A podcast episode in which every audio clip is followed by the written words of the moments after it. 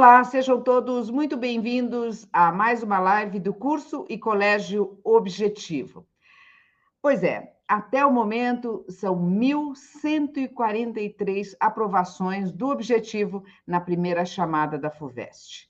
381 na Unicamp e 992 na Unesp. O Objetivo, ele vai fazer a partir de agora uma série de lives para que os alunos que é, conseguiram uma vaga na USP ou na Unesp, que eles possam compartilhar a, a experiência é, de estar entre os alunos aprovados nas melhores universidades do Brasil. E aí eu quero chamar aqui a, a, os alunos é, que passaram, que tiveram essa felicidade, e eu vou começar pela Alícia Duarte Silva. Boa noite. Tudo bem, Alícia? Tudo, Malu. Tudo, parabéns para você. Quero chamar também a Júlia Moreira Cerqueira. Oi, tudo bem? Tudo bem, Júlia, parabéns para você, seja muito bem-vinda.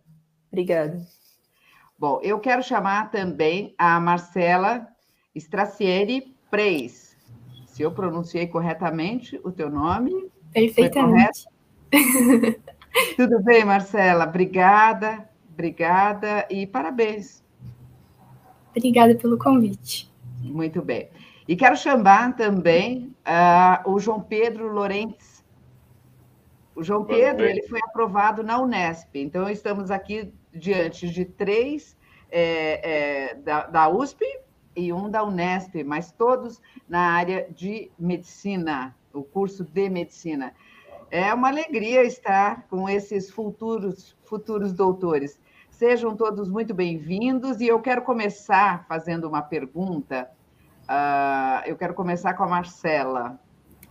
Marcela, o que, que e depois é, vamos na sequência, eu vou chamando, tá bem? É, eu queria falar assim, o que, que é, qual é a sensação, Marcela, de é, ter o nome na lista, a hora que você vê o nome ali na lista? O que, que você sentiu naquele momento? Olha, não dá para descrever, indescritível a sensação. Só que o que eu posso garantir para todo mundo que está ainda é, tentando passar é que vale a pena. No momento, assim, você, todas as suas dúvidas, todo o seu esforço, todo o processo antes, naquele momento vale a pena. Alice, aí para você, como é que foi? É, é Aquele momento eu estava lá na, na, na, correção, né, na época da, da, da, lista dos aprovados, no dia da lista dos aprovados, e realmente uhum. a gente arrepia a hora que assim, você vê assim, aquele, a hora que está ali rabiscando, né? A, Sim. assim, aquela emoção né, que fica. E eu queria perguntar para você, Alice, como é que foi para você quando você viu o seu nome ali? Uma mistura de felicidade com tranquilidade, né? Porque a gente fica com aquele medo de, ai, ah, vou ter que fazer cursinho de novo, meu Deus. E aí você vê lá, tipo, tá resolvido. Eu finalmente entrei. E eu vi também a felicidade no, nos meus pais, né? Que minha mãe até chorou na entrevista que ela fez com você e tal. É. Ah, é emocionante mesmo, né? Porque assim, um pai e uma mãe, eles se dedicam tanto, né? A hora que se você uhum. vê ali. É isso é no medicina, né, gente? Não é porque a concorrência é brava, a gente vai falar disso. Agora eu quero ouvir a Júlia também, Júlia, é, como é que, que a gente pode definir esse momento? Nossa, é uma loucura. Eu acho que eu nunca vivi algo parecido assim. Foi meio fora da curva. Eu estava no consultório esperando minha mãe sair, eu corri para o carro com meu pai e comecei a gritar quando eu vi meu nome lá. Meu pai também gritou. Espero que ninguém tenha ouvido, porque a gente parecia dois malucos mesmo. É, e, mas a tua mãe é médica também, teu pai? Não, não tenho médico na família. Ah, que interessante. O João Pedro, e como é que foi para você, no teu caso, a Unesp, que você viu o seu nome lá aprovado é, na medicina da Unesp? Como é que foi isso para você? É, a lista saía 10 horas, né? E eu tava 9h55 dormindo. Acordei, liguei o celular, tava com o alarme. E quando atualizou o site, vi meu nome na lista. Foi uma sensação estranha, porque eu tava esperando uma surpresa, mas na verdade foi o contrário. Foi um sentimento de tudo ter se encaixado, assim, sabe? Um trabalho de tantos anos, desde lá do ensino fundamental, com os primeiros professores, até aqui no ensino médio. Então foi esse alívio de agora ter uma certeza do futuro, né? Porque é um período de grandes incertezas para nós alunos, né? Então foi um grande alívio mesmo. Olha, e aí agora eu quero é, partir para uma, uma, uma segunda questão. Um, e aí, falando aqui um pouco de números, né, para se ter uma ideia, uh, a medicina ele é um curso uh, é um curso tão concorrido, talvez seja o mais concorrido do Brasil. Na USP foram 118 candidatos por vaga. Você imagina ser competindo com 118? Né? Você tem que ser melhor que um deles, né? É uma loucura. E mais de 14 mil estudantes disputando uma das 122 vagas para medicina. Na Unesp não foi diferente, 239,5, quer dizer, 239, vamos fechar assim, é, candidatos por vaga, né? Dizer, 21.500 é, mil uh, candidatos concorrendo a uma das 90 vagas. Realmente, os números são estratosféricos, né, meninos? E, e assim, essa é uma, é uma pressão, vocês pensam muito nisso antes de, de ir para o vestibular? É, se eu posso começar falando, Pode. Eu estava falando uma vez com um médico, ele falou, né, que esses números a princípio parecem muito, muito, muito assustadores, mas se você realmente for pensar sobre, muita gente que é medicina, assim, decide de última hora, às vezes não teve um comprometimento tão grande. Então, para mim, né, os 230 candidatos, não sei qual é o número exato agora, é, acaba se tornando muito menos. E você ter um preparo bom no ensino médio, principalmente no cursinho, acaba realmente te diferenciando. Então, a concorrência real, assim, de gente que você realmente vê que você está ponto a ponto acaba se tornando um número muito menor. Então eu diria para quem está pensando em fazer medicina, não se assuste com os números, acho que é mais algo para a gente depois pensar, nossa, consegui passar 239 pessoas não, do que realmente durante o processo dessa atenção. Ah, Alice, eu quero te ouvir. Eu pensava mais nesse número durante a preparação, né? Porque você tá o ano inteiro lá estudando, tem uma hora que você fica meio cansado, assim, né? Ai, não aguento mais, quero desistir. E aí você pensa, hum, tem 120 pessoas lutando pela mesma vaga que eu. É um negócio, assim, que te dá mais foco, mais empenho. Mas no dia mesmo da prova, você sabe o que você fez e como você se preparou durante o ano todo. Então, eu nem pensei nisso, eu só fui fazer isso. Marcela, eu concordo mais com. Penso mais parecido com o João. É, não, eu não pensava nesse número, eu não gosto assim de competição. Acho que eu não sou uma pessoa competitiva. Então, ver o número ou pensar nos meus concorrentes não me motiva. Eu acho que talvez até me desmotive. Então, na verdade, eu nem sabia, não tinha ideia desse número, eu sabia né, que era muito concorrido, porque as pessoas lembram a gente disso, mas é, nunca pensei sobre isso. Eu acho que você tem que pensar, colocar a meta para você e é isso. Tem a competição é com você mesmo e com, ah, os estudos competem com outras coisas da sua vida. Eu acho que essa é a competição do vestibular. É. É, a competição é com a gente mesmo, né? Não tem como, né? É, Marcela, é, conta para mim como é que foi isso para você, essa questão da pressão aí pelo, pelo número de candidatos é, por vaga. E assim, minha família nunca colocou pressão, nenhuma. Não tenho pressão nenhuma da minha família.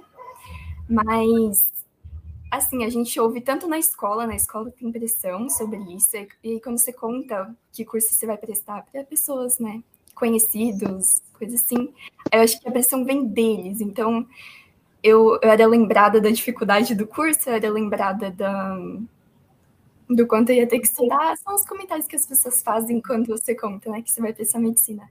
Mas pressão mesmo, eu, eu não, não, assim, não é uma coisa que me motiva. Então, minha família já sabia disso, eles não põem pressão nenhuma e pressão mesmo da escola. Então, por exemplo, as notas da escola, é, para eu estudar para o vestibular, eu só pensava assim, vou estudar para as provas. Então era um passinho de cada vez durante o ano. Então a pressão era mais assim, da escola sobre as notas da escola, não daqui a um ano você vai prestar vestibular, sabe? Entendi.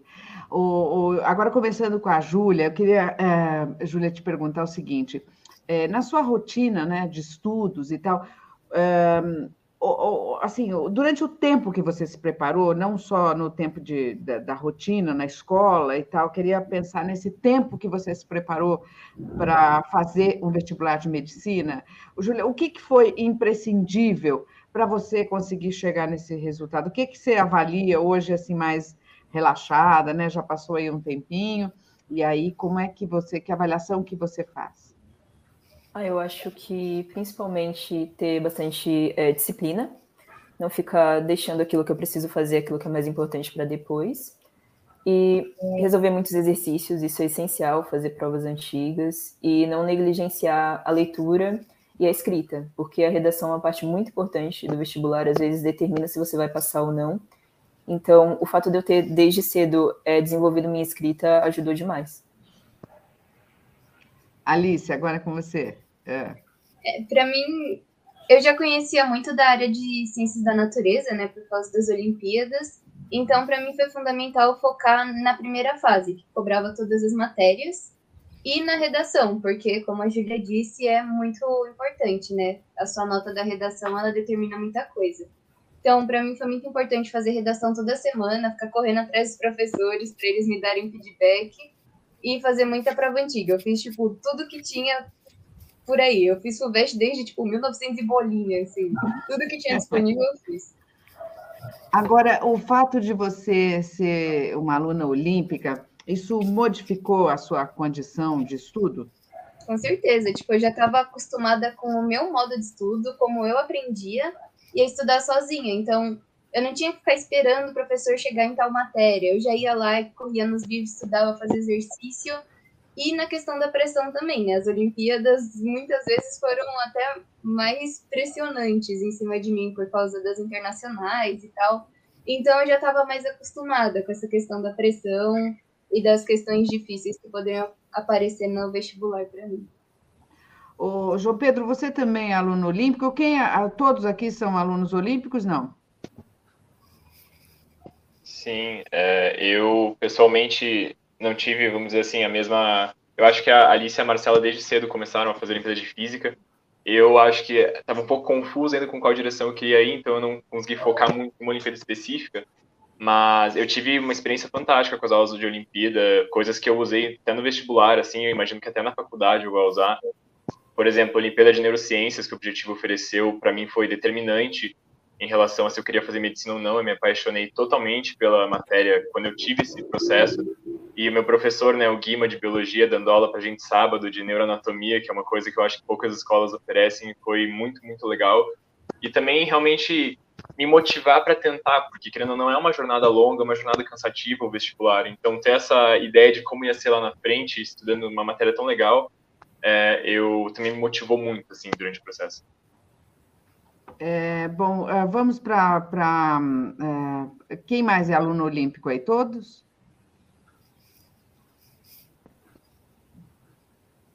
Ok, Marcela? Uhum. Júlia? Sim, não por tanto tempo, mas. É. Eu entrei no objetivo no segundo ano, né, do ensino médio, e foi aí que eu descobri que tinha um monte de Olimpíadas. Eu nunca tinha feito, eu só tinha feito a OBMEP, que é de matemática.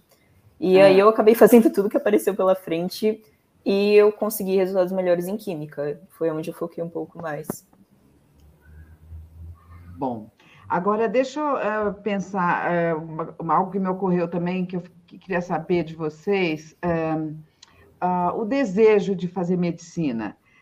sempre existiu para vocês, assim, é, ou quando que é que vocês é, decidiram fazer esse curso? Ou o que, que motivou? Por onde veio essa escolha de medicina? Eu queria começar com a Marcela. Essa é uma pergunta difícil para mim, porque eu, eu acho muito difícil de eu conseguir lembrar o que eu pensava há tempos atrás, sabe? Hum. Eu não sei dizer se eu gostava quando eu era criança. Eu acho que quando eu era criança eu não, não pensava sobre isso. Eu fui começar a pensar assim. Nono ano, foi bem tarde que eu comecei a pensar assim, poxa, um dia eu vou ter que trabalhar, né? então, é.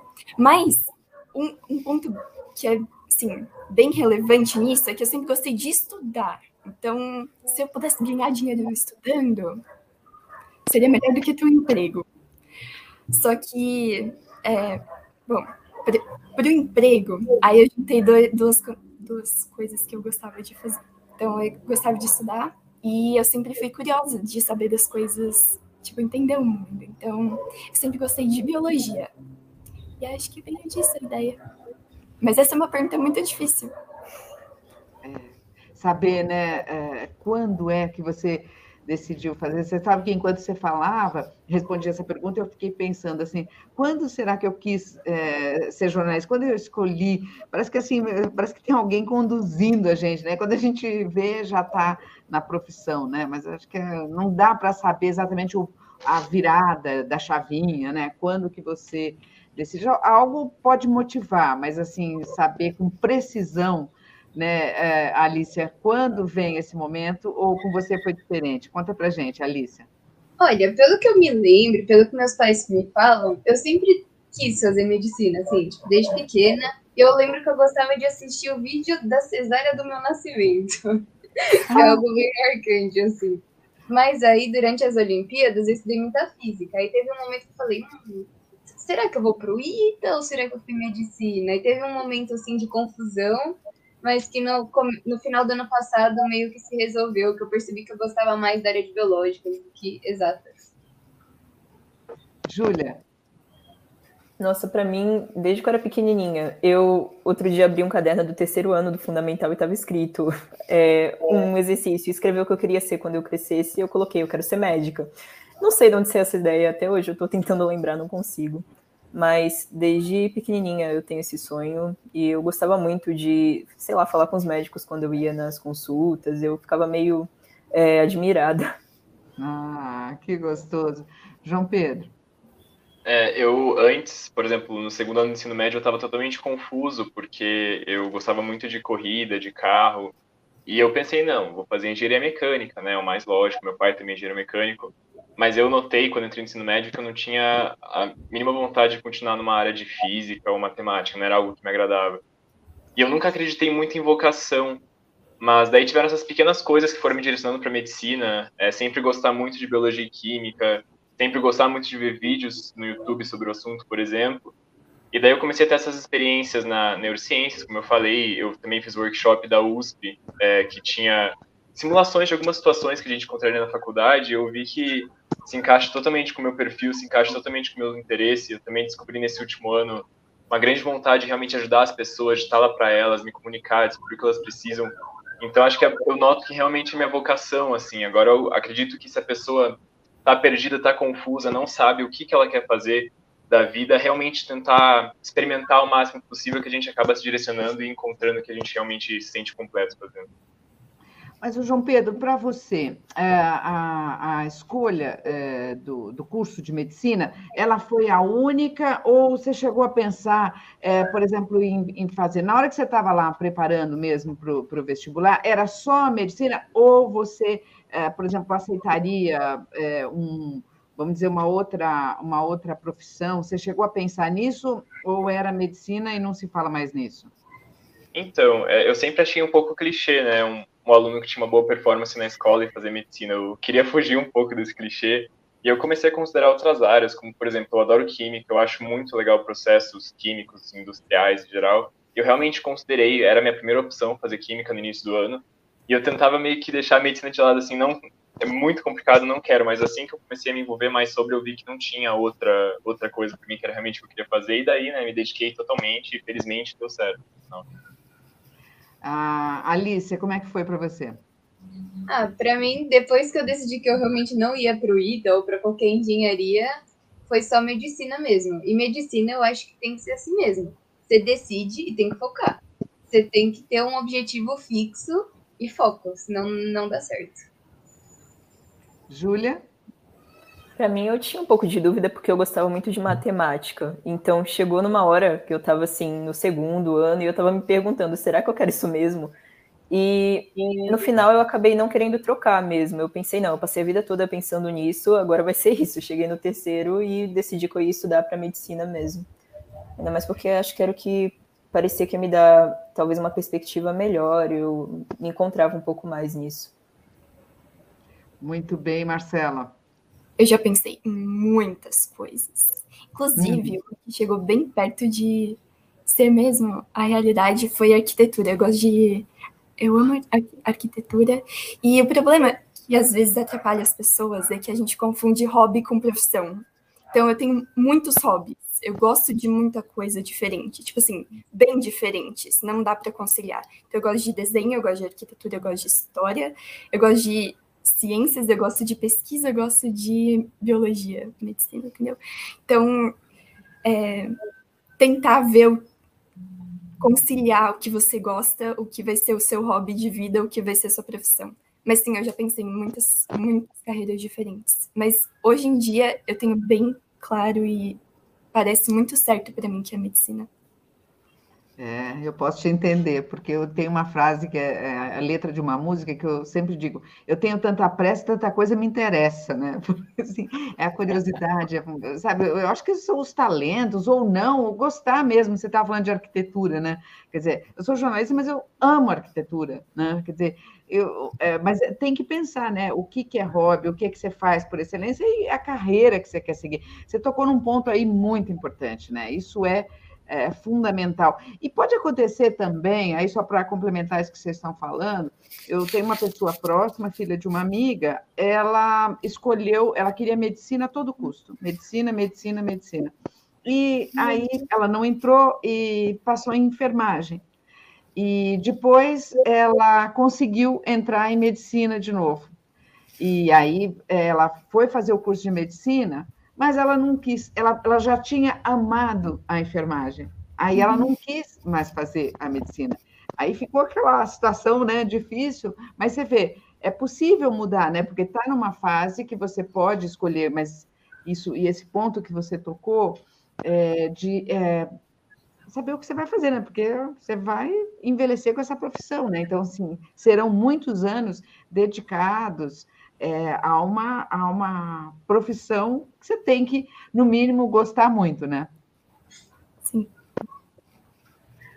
Olha, eu quero. É... A apresentadora fala, fala, fala, e vocês dizem sim! Mas é isso mesmo, né? É, eu quero saber, o, o, o, João, começando aí por você, é, o emocional, né? Como é que foi trabalhar essa questão do emocional durante a preparação? É, primeira coisa, eu acho que ter um equilíbrio. As pessoas falam tanto de ter um equilíbrio entre vida pessoal, acadêmica, seus hobbies, como a Martela falou, e suas, o estudo em si, mas eu acho que muita pouca gente realmente aplica isso. Então eu conheço gente que sabe que tem que ter um equilíbrio, mas que estuda 12, 13, 15 horas por dia, o que eu pessoalmente acho insustentável. É, eu gosto muito de idiomas, eu gosto muito de ver série na Netflix no final de semana, e principalmente eu gosto muito de dormir. E eu notei que para mim era muito mais sustentável é, manter essas coisas, é, continuar. Eu não parei de fazer aula de alemão, eu não parei de assistir série com minha mãe, eu, eu realmente consegui encontrar um equilíbrio. E é claro que a gente tem que sacrificar alguns momentos com os amigos para estudar para medicina, mas não é por isso que a gente tem que sacrificar a nossa própria felicidade, certo? E, por exemplo, essa questão do sono, eu acho que a Alice vai concordar comigo, é, a gente normalmente dorme cedo, a gente, eu durmo muito mais que as pessoas normalmente dormem. Chego em casa também depois da escola cansado, tiro uma, um cochilo da tarde. E claro, estudo menos horas, mas as horas que eu estudo eu estou motivado, eu estou focado e conseguem ser muito mais produtivas do que alguém que está totalmente cansado, exausto de um dia de aula e tenta estudar seis horas sem conseguir realmente absorver nada. Então, foque em também ser feliz durante esse processo vestibular, que, que é possível, sim. Olha, muito bom. É isso mesmo, Alicia? É, mas eu acho que essa questão da felicidade que o João falou também só vem se você souber que você está fazendo o que você precisa, né? Sim, sim. Por exemplo, eu acordava, ia para o colégio, voltava, vinha para casa e estudava. Isso era durante a semana, né? E era bem fixo, assim, tipo, eu preciso estudar, eu preciso cumprir essas metas para estar tá em dia com o meu conteúdo. Mas aí chegava no sábado, ficava tranquila, assistia Netflix, ficava no Instagram, domingo eu saía para passear com meu namorado, tipo, você não precisa desistir da sua vida para estudar, porque se você fizer isso, você não vai estar inteiro no final do ano. Eu já tentei fazer coisas parecidas, estudar, tipo, infinitas horas por dia, não dá certo, e o resultado final não é tão bom quanto poderia ser se você estivesse bem. Se não está bem, não funciona. Júlia? Para mim foi meio assim, no começo foi muito difícil. Eu moro longe da escola, então eu acordava muito cedo e ia dormir às vezes muito tarde, então para mim era meio complicado essa questão do sono. Mas eu procurava manter o equilíbrio me apegando à minha família, à minha fé, e eu gosto muito de tocar piano, então sempre que eu tinha um tempo livre eu ia fazer isso, era minha terapia, escutar música. Eu acho que é importante você fazer também as coisas que você gosta. É, às vezes abrir mão de uma horinha de estudos para cuidar da saúde mental, assim, é, positivo. Marcela, como é que foi essa questão emocional para você? A Júlia falou de música. Eu brinco com as pessoas que eu ouço 40 horas de música por dia. Mas é quase isso mesmo. Eu ouço muita música, eu amo música. E. Então, assim, sempre deixar um espaço para as coisas que você gosta. E aí, quando você começa a se perder, sabe, no meio de tantas matérias, principalmente estudando para a primeira fase, que não são matérias exatamente que você gosta, é, você pode começar a se perder, tipo, perder de você mesmo, sabe? E então ter coisas que fazem você lembrar que a vida é mais do que esse ano muito tenso e de muito muitas renúncias para estudar para o vestibular, isso ajuda no, emo no, emocional. E eu sempre mantive na cabeça é, que eu tinha entregado nas mãos de Deus, então Tava, era um dia de cada vez e Deus ia guiar para onde ele quisesse. Então, é, isso que a gente tem que fazer a parte da gente e Deus faz a parte dele também, né? Mas cada um tem que fazer a sua parte, né? Olha, eu quero também perguntar. Um, acho que foi o João Pedro que falou do, do Guima, né? Eu comecei a lembrar dos professores, né? Eu queria saber como é que é essa, quando vocês estão aí nesse tempo de preparação, como é que é a convivência é, de vocês na sala de aula com os professores? Começando aí pelo, pelo João também. Ah, nossa, os professores. A Marcela comentou de que às vezes você fala que a, que a medicina, as pessoas se assustam. Eu digo, nossa, tem que dar pra caramba. Professores, em compensação, era o contrário. Diziam, não, você vai passar, vocês estão muito preparados davam todo o suporte, assim, eu tenho, eu nem poderia citar aqui professores que me ajudaram, porque são tantos e são tão maravilhosos que fica injusto, né, tentar lembrar de alguém, mas realmente, professores que deram todo um suporte, é, nos deram, às vezes, algum extras de matéria, algumas dúvidas nossas que era difícil de sanar, eles passaram resumos, tiraram do tempo pessoal deles para nos ajudar. Então, é claro, família, amigos, é muito importante ter essa rede emocional, mas os professores também, é, foi maravilhoso o apoio deles. Marcela, conta para gente como é que foi essa relação com os professores. Eu, particularmente, é, fiquei muito tempo fora da sala de aula, porque eu estudava por conta, muito hábito de Olimpíada. Eu acho bom ter esse estudo independente, mas eu sempre tentava manter amizade com os professores. Então, assim, tirar dúvida com eles, pedir conselho com eles. E foi, foi muito bom. Igual o João disse, são muitos professores, não dá para citar todos, mas são maravilhosos, ajudaram muito e foram fundamentais na aprovação. Júlia? Nossa, para mim era aquela cena clássica, né? De acabar a aula e você ia sair correndo atrás do professor, não vai embora ainda, tem um exercício. Então, foi muito importante, eles ajudaram muito, principalmente também na questão emocional, né? porque eles sabem mais do que a gente, eles sabem em que pontos a gente sofre, porque muitas vezes a gente acha que consegue sozinho, mas não dá. Então eles davam conselhos, conversavam, para mim foi muito importante. E também a boa vontade de ensinar, né? É, quando a pessoa nasce para isso, você percebe. Alicia? É, eu que nem a Marcela passei muito tempo fora da sala de aula porque a gente tinha esse costume da Olimpíada, né? Tipo, na época da Olimpíada a gente ficava numa salinha separada, assim, que era todo mundo estudando por conta. Mas teve um professor que para mim foi fundamental, que foi o Ronaldo, que ele me acompanhou desde o nono ano. Então ele foi o meu tutor, assim, né? Tipo, tava desesperada que eu não ia passar, eu chegava quase chorando, pedindo conselho para ele. Ele sempre me fornecia material. Então acho que é importante ter tipo um professor assim que você olha para pedir conselho, para pedir ajuda, para tudo que for necessário. E também as professoras de redação que me acolheram toda semana, correndo atrás delas, tanto para ajudar realmente a consertar a redação, né? Quanto para acalmar, fala calma, vai dar tudo certo, porque dá um nervoso que o Alicia, eu queria é, também lançar uma outra pergunta que eu vou fazer para todos. É, assim, é, normalmente você tem aí a preocupação, sempre que a gente trata aqui de vestibular, é, a gente fala da primeira e da segunda fase é, de forma quase igual. Mas, assim, é, estamos certos? Quer dizer, é, existe uma diferença no que diz respeito à preparação? Quer dizer, você se prepara para a primeira fase de uma forma diferente da segunda? O que que, o que, que como se dá a, a preparação na segunda fase? A segunda fase, ela é, me parece que é muito mais importante e mais difícil, né? Porque você tem que saber expor escrevendo o seu ponto de vista, tanto na redação quanto nas questões dissertativas. Mas acho que fundamental para mim foi manter o meu pensamento que já veio das Olimpíadas. A primeira fase é só uma etapa. Tipo, eu preciso ir muito bem nela, mas eu já tô olhando lá na frente. Eu já estava pensando em como é que eu ia ir na segunda fase. Então, as minhas redações começaram, tipo, desde o começo do ano. Sempre fiz questão escrita, porque eu nunca me preocupei tanto com a primeira fase. Eu só pensava, eu preciso passar dela para estar tá lá na frente. Então, não era aquele negócio tipo, ai, quanto que é a nota de corte e tal. Você tem que pensar muito lá na frente, porque senão você está se limitando. Acho importante isso. Marcela?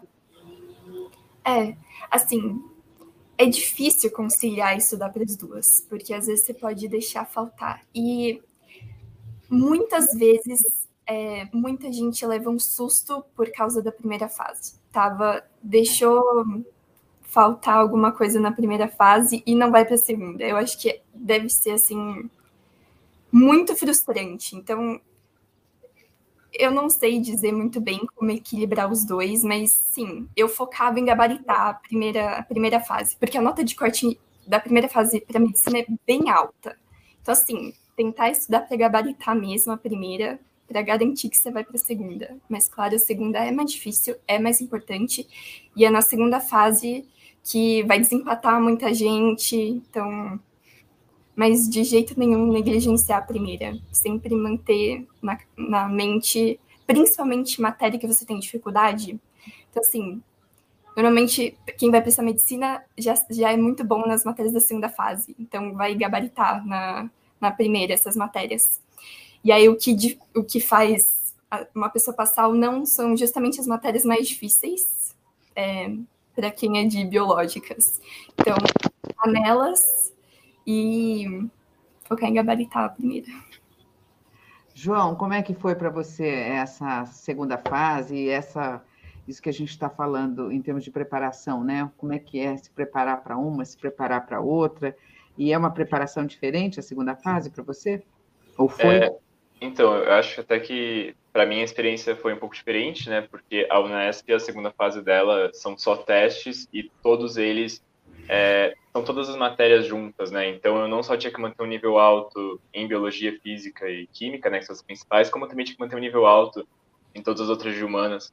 E eu acho que para você se preparar bem, a coisa principal é, claro, ter as de biológicas muito bem. Então, por exemplo, para a Unifesp, né, que é física, química, biologia e matemática, eu estudei todos os detalhes possíveis dessas matérias, sabe? Peguei livro antigo, fiquei revisando tudo que eu sabia que eu já tinha um conhecimento sólido, também o que eu não sabia tinha que revisar. E se eu quisesse fazer isso nas outras matérias, então história, geografia, não tem tempo útil para isso. Por isso, é muito importante fazer prova antiga. Por exemplo, na minha é, experiência pessoal, a Unesp. É, você pegar a prova antiga, você sabe muito bem qual tipo de conteúdo eles vão pedir. Então você não precisa saber todos os detalhes. Por exemplo, eu sei que eu não preciso saber tudo sobre Idade Média, porque isso muito dificilmente vai ser cobrado, ou se for cobrado, as pessoas não vão acertar. Então você saber exatamente o que abordar nessas outras matérias, o que você tem que saber com profundidade é muito, muito, muito importante, e com certeza a preparação é muito diferente. Eu acho que o jeito de unir todas essas preparações diferentes é fazendo provas antigas. É, no, quando eu estava lá é, conversando com, com, os, com os aprovados, eles falaram muito isso, né? O quanto que resolve é, também fazer os exercícios dos vestibulares anteriores, né? Que isso realmente, para não ter surpresa na hora, né, João? Com certeza. E assim, a Unifesp, eu fiz todas as provas possíveis, eu também achei o critério de correção deles. Então, você saber o que, que a prova quer de você, o que, que ela pede, o que, que você tem que abordar. Porque às vezes você não consegue resolver uma questão de física, mas você consegue chegar numa etapa intermediária que às vezes já é o suficiente para você conseguir alguns pontos. Então, eu acho que existem duas coisas para qualquer prova que a gente vai fazer na vida: conhecimento e estilo de prova. Você tem que estar bem nos dois. Então, treinando para segunda só com exercício. Muito bem, Júlia. Como é que foi para você a preparação para a segunda fase?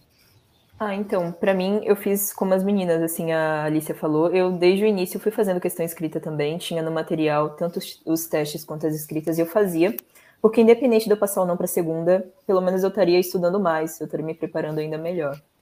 E eu tentava focar desde o início nas matérias que iam cair mesmo na minha segunda fase, eram as que eu estudava mais, mas ao mesmo tempo eu fazia bastante prova antiga da primeira fase, eu fiz bem mais da primeira fase, porque ia ser muito frustrante para mim não passar por causa de, sei lá, um ponto, dois, então eu sabia que eu ia ter que garantir uma nota muito boa na primeira fase para conseguir mostrar o que eu sei na segunda, para ter uma chance, então. Ô, Júlia, agora é, pensando aí na, na, na questão da, da, redação, né?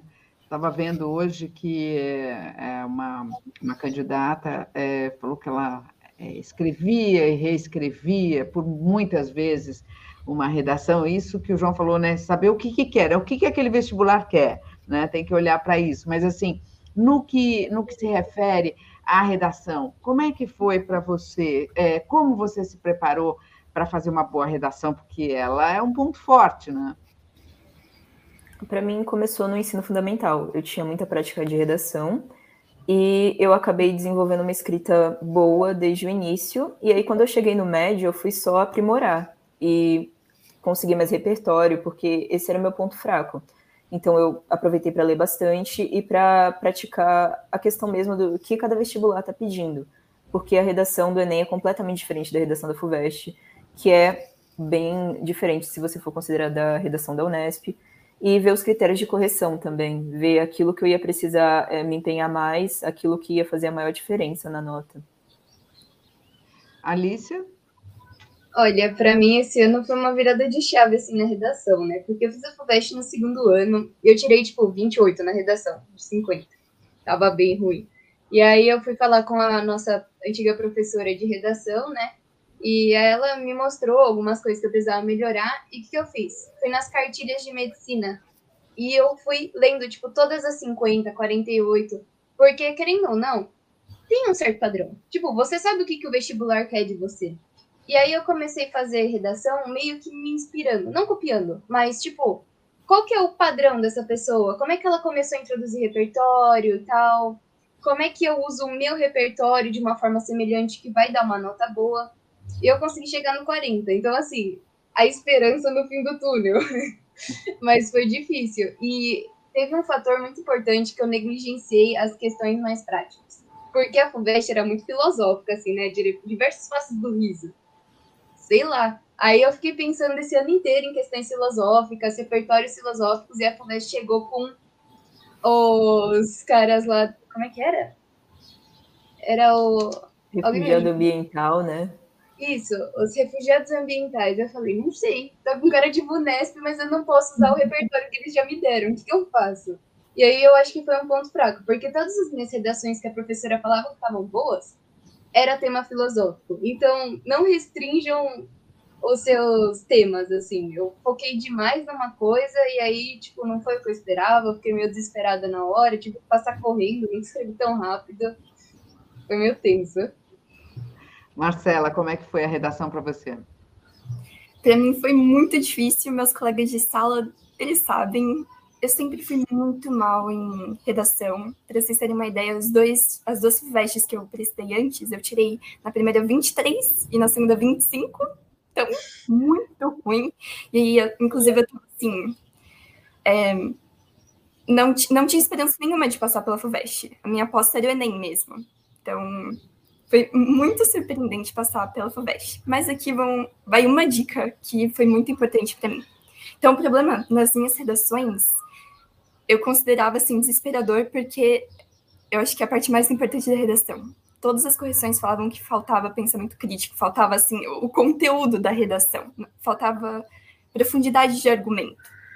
Então, um dia eu acordei, abri a janela e só pensei: esse mundo tá ruim. Por que tá ruim? Então, vestibulandos, virem detetives. É desconfortável? É. Mas assim, viu coisa ruim? Realmente vai fundo no pensamento. Dói o cérebro, mas vai fundo. Por que isso está errado? Quais são os fatores que estão influenciando nisso? Quem é o culpado? Quem pode ajudar? É, e envolve, assim, todas as áreas de conhecimento que você já conheceu na sua vida, na escola inteira. Então, junta filosofia, junta biologia, junta tudo que, todos os conhecimentos que você já sabe para tentar entender por que, que alguma coisa está errada. E não tenha medo de pensar. É isso, seja um detetive, e aí você, assim, principalmente para a FUVEST, que requer argumentação mais profunda, isso ajuda muito. É, seja um detetive. Muito bem.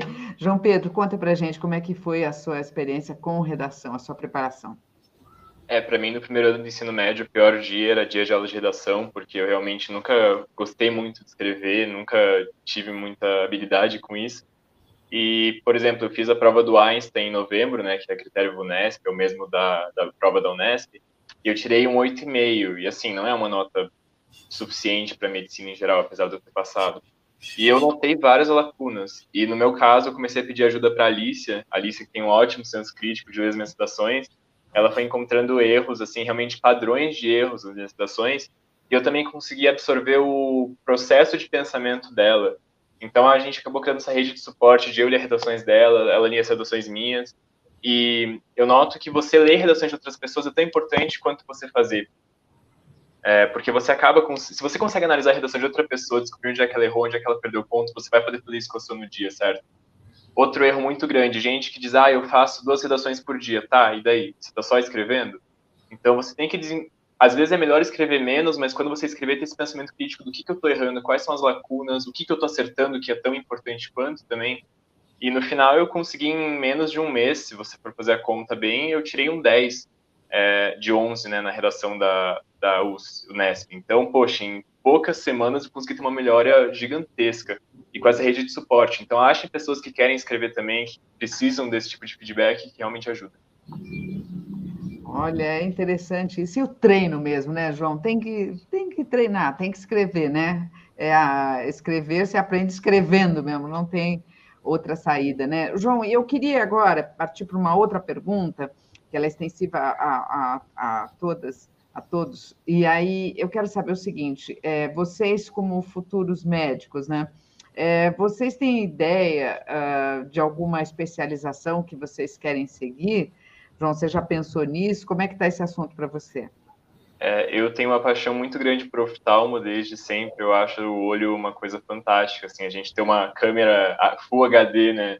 No nosso corpo, feito pela pura evolução da natureza. E eu tenho muito interesse em toda a rotina de consultório de um oftalmo, nas doenças. Eu sempre tive muito, muito curiosidade por essa área, sempre pesquisei bastante. Mas ao mesmo tempo eu penso, o que, que a gente realmente aprende no ensino médio que tem na medicina, né? O que, que é hematologia, por exemplo, sabe? A gente tem muita pouca noção dessas áreas. Então, eu, às vezes, eu acho que é um pouco um erro você já entrar na medicina pensando em uma especialidade que você quer seguir, porque ainda é um mundo muito novo, você tem que explorar as opções. Então, é, eu estou com a cabeça bem aberta ainda para tudo que tem por vir. Alícia?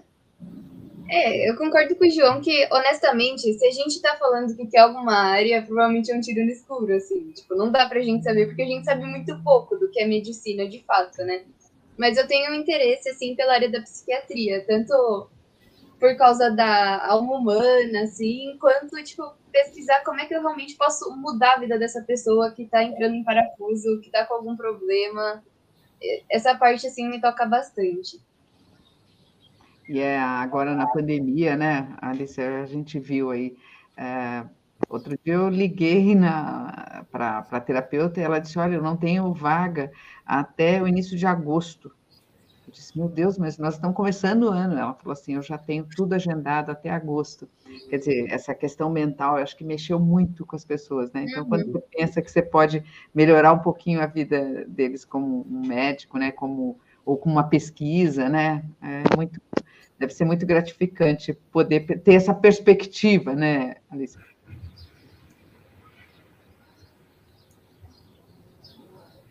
O... Gente, agora eu quero, eu quero falar. A Alice, eu já falei com a Alice, agora a Júlia, conta para mim, você já pensou nessa, nessa questão da especialização? Eu já pensei e eu cheguei na conclusão de que eu não sei realmente, eu tô com eles. Eu quero entrar na faculdade e me descobrir. E também quero ver, de repente, que áreas estão deficientes, né? Porque a medicina, muita gente quer ser médico e a gente realmente tem muita gente tentando. E embora ainda tenha falta de médicos em algumas áreas, é isso que para mim não faz sentido, né? Tanta gente querendo medicina, se formando, faculdades abrindo e as pessoas, elas provavelmente escolhem a área por dinheiro, não pelo motivo certo, né? Que seria vocação talvez ou mesmo a necessidade. Então, eu gostaria de descobrir isso, que área eu me identifico e que área está precisando de médicos. Marcela? Mesma coisa. É, eu acho que eu não conheço nada, sim.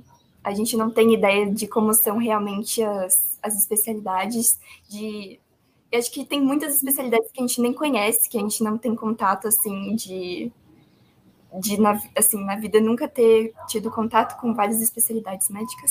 Então, eu não sei, estou também entrando na faculdade, assim, é, para conhecer tudo e mas não descarto nem pesquisa, nem cirurgia, nem clínica. Mas já, já adianto que eu gosto bastante de anestesia e eu amo crianças, então obstetrícia ou pediatria também são fortes candidatos.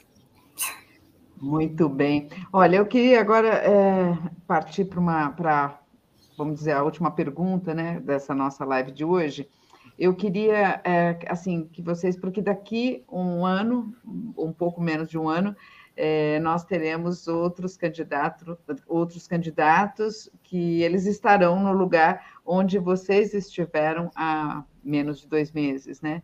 Então, eu queria começar, João, por você. Qual é a dica, qual é a, a orientação, qual é o aprendizado que você gostaria de passar para frente? Por exemplo, se tivesse um irmão que fosse fazer daqui a um ano, o que, que você diria para ele? Começando com você, João. É, duas coisas. Primeiro, como eu falei antes, durmam. É porque a gente sabe cada vez mais como o sono é importante para a memória. Você só consegue consolidar uma memória realmente dormindo. Então, não adianta você virar a noite estudando. No, daqui para uma prova no dia seguinte, talvez até funcione, mas para daqui a seis meses o vestibular não vai funcionar. E segundo, memorizar é realmente não funciona. Tem coisa que a gente tem que memorizar na biologia, principalmente, mas você entender um processo é muito mais importante. Então, por exemplo, na química, saber, ah, éster mais álcool dá aldeído, alguma coisa assim. Tá, é, decorou, ok, mas logo você esquece essas palavras. Você entendeu o mecanismo da relação, entendeu o que, que uma parte interage com a outra, isso aí você pode até esquecer os nomes, mas daqui a seis meses você provavelmente vai lembrar, e quando ler a questão, conseguir resolver com muito mais facilidade. Então, claro, entender um processo cansa mais, demora um pouquinho mais, mas a longo prazo economiza muito tempo de estudo e revisão. Alicia? Eu acho que o mais importante de tudo é ter disciplina até para você poder descansar. Porque no meu caso, eu estudava durante a semana e descansava no fim de semana. Mas eu não ia conseguir descansar no sábado e domingo, sabendo que eu desperdicei de, segunda a sexta. Então, eu sempre fui muito disciplinada e muito focada, assim.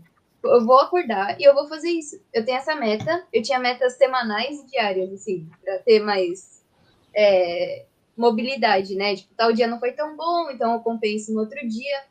Mas não ter esse negócio de, ai, ah, tô descansando, mas tô me sentindo culpada que não fiz tal coisa. Você tem que ter suas metas estabelecidas, cumprir do jeito que você acha da melhor forma, para descansar em paz no fim de semana. Porque é muito importante que você esteja descansado para renovar na segunda-feira, se chegar a querer. Vou de novo, vamos começar de novo, fazer de novo, fazer mais. Mas para isso você precisa ter confiança em si mesmo de que você fez o seu melhor, para descansar com calma e com tranquilidade. Marcela?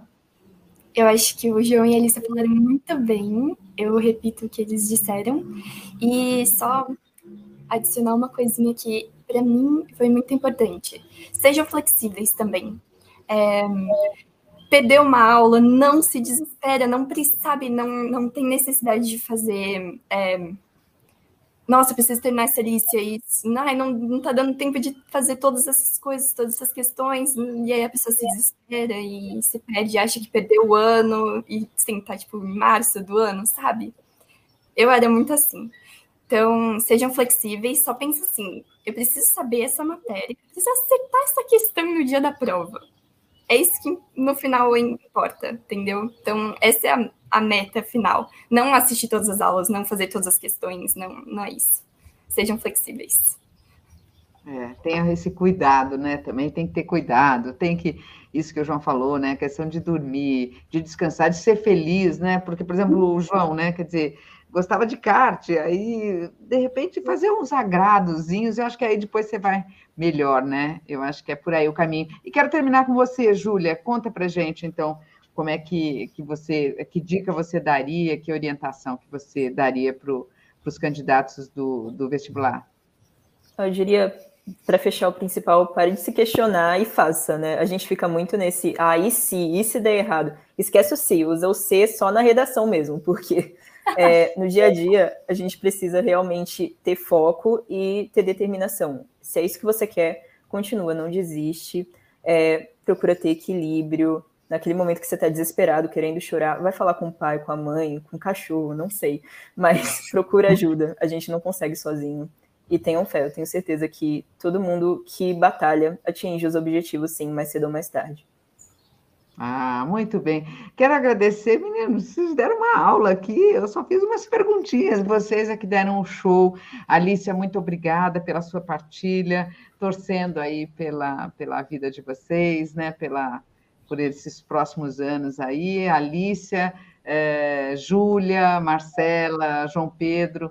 Olha, toda a minha gratidão é, em nome da escola, eu parabenizo a vocês mais uma vez e torcendo, e eu sei que eu e toda a direção e os professores também, todos torcendo para que daqui a um tempo a gente entre no hospital e fala, assim, doutor João Pedro, doutora Marcela, doutora Alicia e doutora Júlia. Eu acho que é isso que nós ficamos aqui do lado de cá, a gente fica torcendo. Obrigada a vocês. Obrigada, Malu. Muito obrigada. Até a próxima. Tchau, tchau. Tchau. Tchau.